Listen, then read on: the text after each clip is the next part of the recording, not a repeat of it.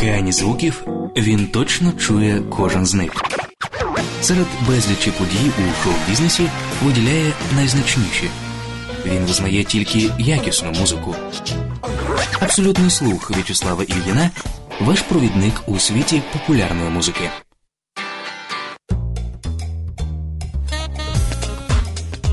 Вітаю, друзі! З вами В'ячеслав Олєн та абсолютний слух. У цій годині зустрінуться різні епохи, стилі зовсім нове, добре знайоме і добре забуте.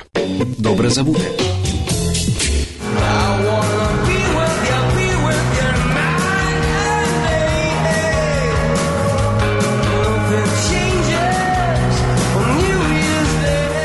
Юту, грудень 82. Муз Ньюз.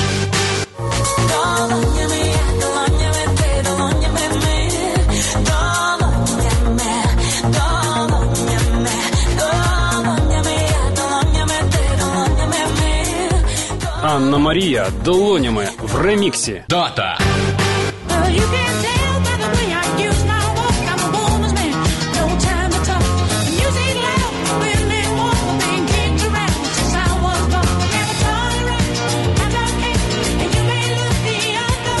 Ювілей лихоманки суботнього вечора. Також у цій програмі інтерв'ю з диригентом полуничного неба Віталієм Фізером. Субота, 6.07, 14.07. У В'ячеслава Ільїна.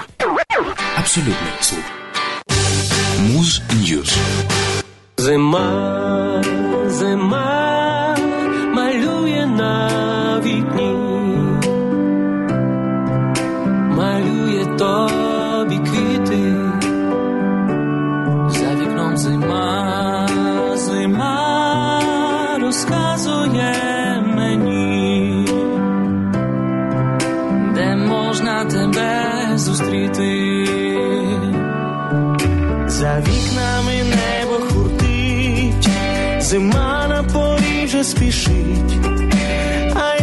чекаю тебе, до тебе зима приведе. По стежці зимові піду, а може тебе там знайду, як очі побачу твої, пізнаю, бо сняться мені, за вікном зима зима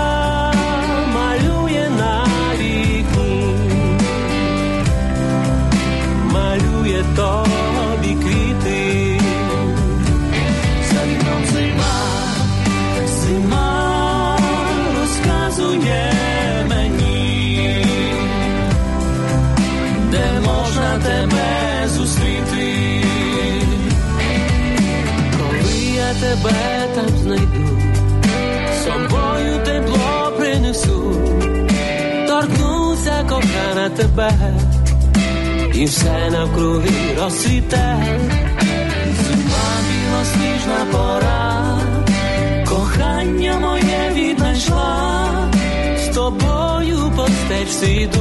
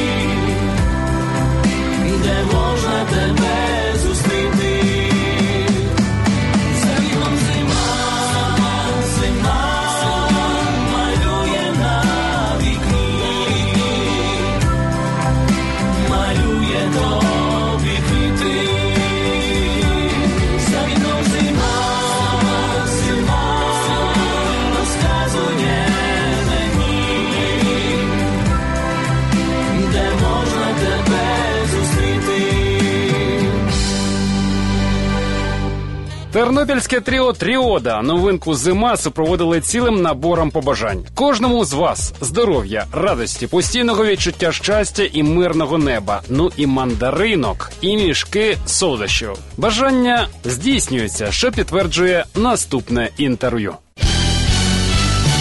Бум!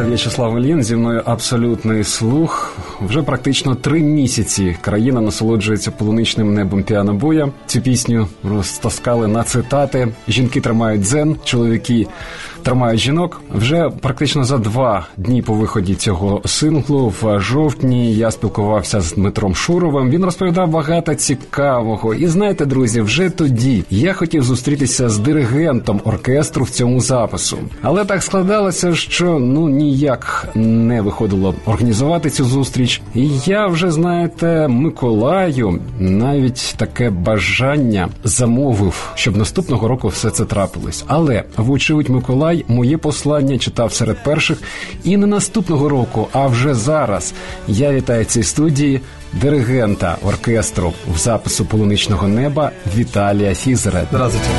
Ми танцюємо по колу, маю сказати, що е, Віталій не тільки диригент у цьому запису, він також є диригентом естрадно-симфонічного оркестру. І взагалі в його житті було багато е, різноманітних колективів. Ця людина взагалі багато обдарована. І я думаю, що ми про це поговоримо. А зараз просто по гарячих слідах про свіжу подію. Це відкриття головної ялинки країни на Софійській площі, де ви з оркестром Київ Фантастик Орчестра. брали участь, і про це знаєте багато хто тільки чув. Я особисто не був на цій події, але я дивився якісь аматорські відео, і я зрозумів, що це було дуже круто за звучанням, за виконанням. Подивишся в очі і скажеш тихо, тихо. Действительно, с Димой работать э, не просто приятно. Это один из тех людей, которые выкладываются максимально на сцене, делают все для того, чтобы э, зритель чувствовал его энергетику и отдавался ею. То, что вытворяли зрители на Софийской площади, это было действительно, действительно круто. То, что они танцевали, то, что они э, прыгали, скакали. Мы также сделали небольшой перформанс с оркестром, также помогали ему в этом, потому что когда оркестр сидит, просто ничего не делает, в то время, когда музыкант, композитор и исполнитель песен прыгает на сцене, но для меня это не может быть так. Потому э, мы максимально делали все, что Дима просил. Он за это поблагодарил при всех, потому что были небольшие перформансы, но действительно это было очень классно. э, Очень хорошая энергетика, очень позитива. Было много лично от него. Чи правда це, що ви дали Дмитру Шурову тримати диригентську паличку? Все правильно, это была од- одна из моих идей. Самое последнее произведение на вершине. Он говорит, давай я дам счет, а ты продирижируешь. Я говорю, «А зачем? Давайте дам палочку, подирижирую оркестр. Ему было очень приятно. Он был настолько в восторге, наверное, как ребенок, который, а, наконец-то. Правда, правда, с ним очень приятно работать. Э, И что немаловажно, э, вот эти от многих исполнителей и вокалистов, он не просто помогал мне. Во многих случаях он смотрел на меня. Если он всегда руководит группой и все на него смотрят, то здесь он смотрел на меня, и мы вместе в тандеме, чтобы было синхронно. Потому что у него есть определенные в произведениях, особенно на вершине, есть небольшие зависания, и не всегда понятно, как в классической музыке по квадрату ты идешь, ты дирижируешь, и все. Здесь надо аккомпанировать. Не просто аккомпанировать, быть еще в музыке в этой. То, что делает Дима. Партії оркестрові для цього виступу ви оформлювали? Я отчасти это делал. Э, У Димы Шурова есть музыкант э, Сережа Вилка, композитор, закончивший консерваторию. Он играет на флейте у него же в группе, и большую часть делал он аранж... Ну, не то, что аранжировок, он просто их оркестровал. То, что было у меня уже сделано, я выбросил. Я в некоторых случаях добавлял, но с этими произведениями было довольно трудно по причине того, что они были сделаны по форме, которую они исполняли все время. Если мы работали с Димой над полночным небом на радио ДЗЗ, он мне скинул MIDI-файл, который я просто элементарно оформил так, чтобы музыканты могли прочитать, и там была полностью вся форма, то э, то, что делали музыканты, они прислали, вот эта небольшая группа струнных и та, та же флейта и духовые, они просто прислали по форме куски, и они знают, когда вступать. Для дирижера, для музыкантов, которые сидят в оркестре, это ну, немножечко странно, и если ты делаешь, а мы сделали это за полторы репетиции. В субботу у нас было 2 часа, в понедельник у нас было 4 часа, все. Мы на сцене в следующий день, 19 числа. Друзі, це справді it's fantastic.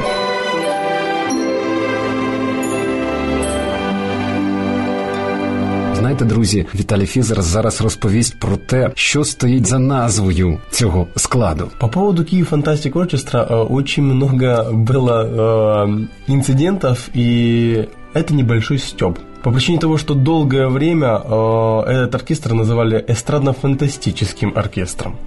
И коль так нас уже называли, почему не сделать Киев Фантастик Оркестра? Это было связано, к сожалению, с предыдущей дирекцией, с предыдущими э, отношениями и условиями, в которых были. И как музыканты просто фантастически выходили и все же играли эти концерты, это им респект и уважу, правда. То, что они делают, это действительно классно. А, ну, сейчас дирекция, слава богу, поменялась, я уже нахожусь в новой дирекции, и то, что сейчас делает и Александр Семенович Зайцев, директор, и я, и коллеги мои, которые находятся в руководстве, ну, мы максимально пытаемся все сейчас наладить и сделать фантастический оркестр в прямом смысле этого слова, а не как это было раньше. Я нагадую, що поруч зі мною е, сидить Віталій Фізер. І от ми зараз говоримо про е, шоу, яке влаштовує піанобой на своїх концертах. Але Віталій Фізер людина, яка не з чуток знає, як влаштовувати шоу на сцені, навіть із симфонічним оркестром, бо саме він був біля витоків такого тепер супервідомого колективу, як Lords of the Sound. І чи правда, що саме ви вдягали костюм Дарта Вейдера?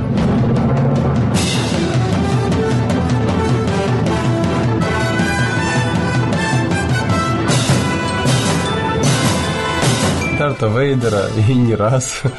И были у меня инциденты по поводу этого очень интересно. Мы когда ездили, первый раз были в Луцке, э, в небольшом зале. Мы не были в самом, в самом большом в центре, а чуть-чуть сбоку был зал, я не помню, правда, как он называется. Э, Там кулисы были ручные.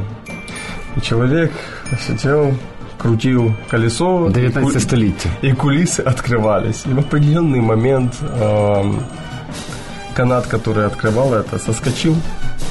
А у нас было как бы третье отделение, последние две композиции.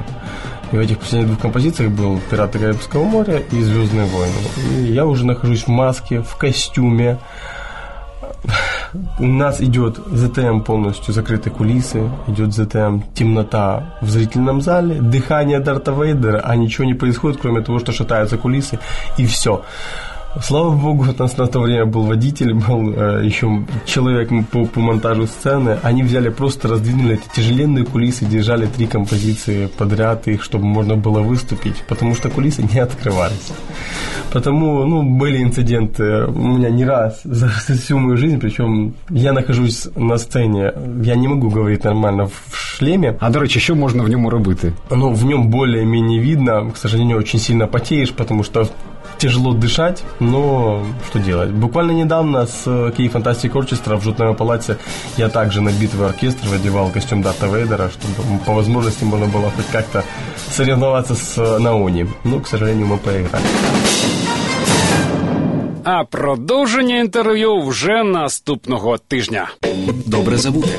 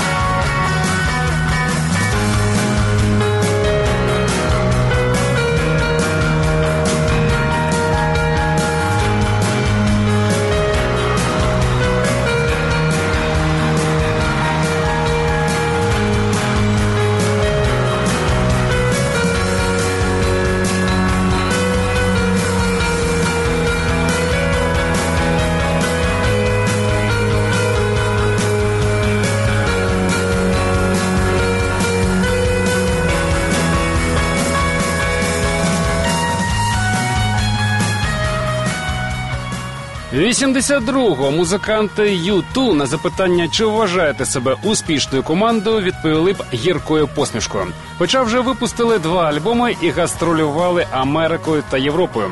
Виграли конкурс талантів і отримали свого менеджера. Ірландці все ще були зірками, як то кажуть, місцевого значення.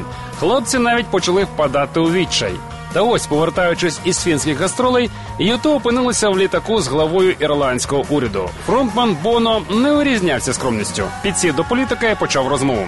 Прем'єр не послав музикантів куди подалі. Більше того, запросив на засідання уряду, де обговорювалось безробіття молоді. Ось тоді Юту усвідомили своє велике призначення. Вони співатимуть про найболючіші зі світових проблем. Прорив до світової популярності визначила пісня «New Year's Day». Усе спокійно в новорічний день. Світ одягнений у сніги. А я хочу бути з тобою вдень і вночі. Рядки написані невдовзі по одруженні Боно з коханням дитячих років. Між тим адресовані іншій парі. Я думав про Леха Валенсу, котрий був інтернований, і його дружині не дозволяли з ним побачитись. Зізнавався Боно в кінці 90-х. Так чи інакше, але після того як пісня вже була записана, Польща оголосила, що скасовує військове становище за збігом на новорічний день 83-го. Хоча світ із тих часів сильно змінився, перший міжнародний хіт Юту не втратив сили і привабливості для інших музикантів.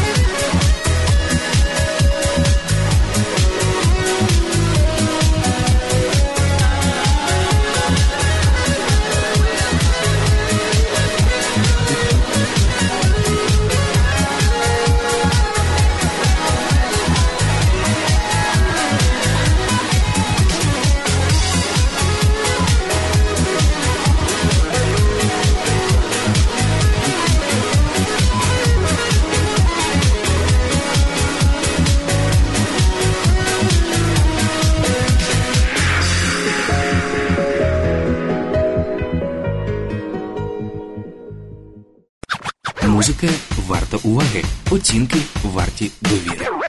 Абсолютний слух. Муз Ньюз.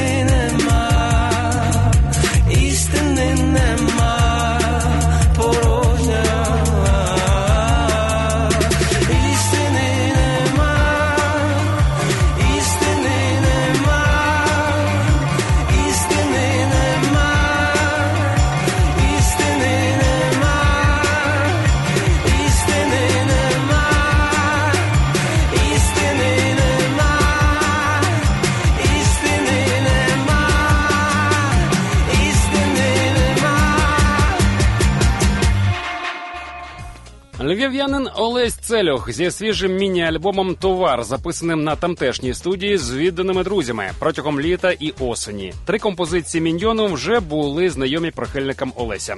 А от почута нами порожньо справжня новинка. Свого часу композиція дуету Анна Марія. Ми сховаємось, не сховалась від реміксу Віктора Віель. Ця ж танцювальна доля спіткала пісню Це любов, а тепер долонями.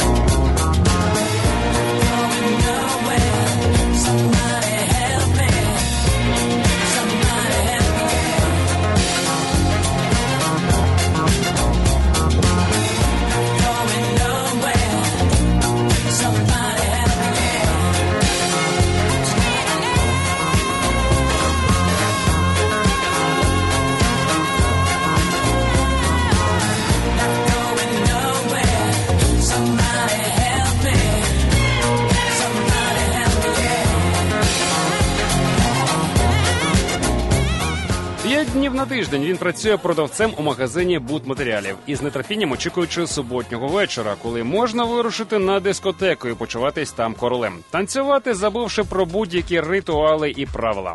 Нам із вами зараз важко уявити масштаб диско лихоманки, яка охопила світ по виході фільму Saturday Night Fever 26 грудня 77-го. Стрічка зробила молодого Джона Траволту суперзіркою. Танцювальні рухи Траволти люди копіювали з точністю до міліметра.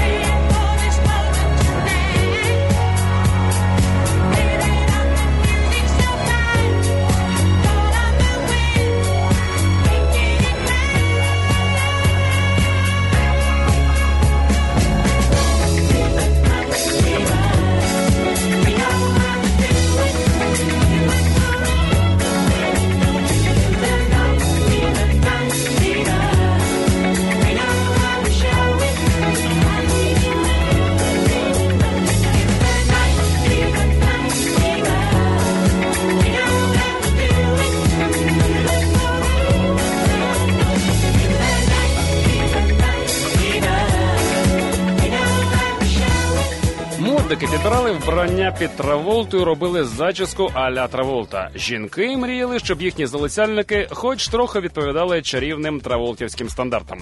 Недарма епізоди в дискотеці пізніше стали предметом численних пародій. Достатньо згадати хоча б комедію Аероплан. Настільки впізнавані ці сцени. Втім, такий успіх лихоманки суботнього вечора був би абсолютно неможливим без дивовижної музики Біджіс. Альбом із саундтреком фільму був проданий у кількості 15 мільйонів копій, і 15 років отримував титул найбільшого бестселера за всю історію звукозаписної індустрії, аж доки особистий охоронець Вітні Х'юстон не побив цей рекорд. Муз News. Черкащани Mordax Bastards, Ілля Прилуцький, Олег Валевський та київський дископапа дарують нову мрію за вокальної підтримки Оноріни. Це абсолютний слух. Я В'ячеслав Ільїн.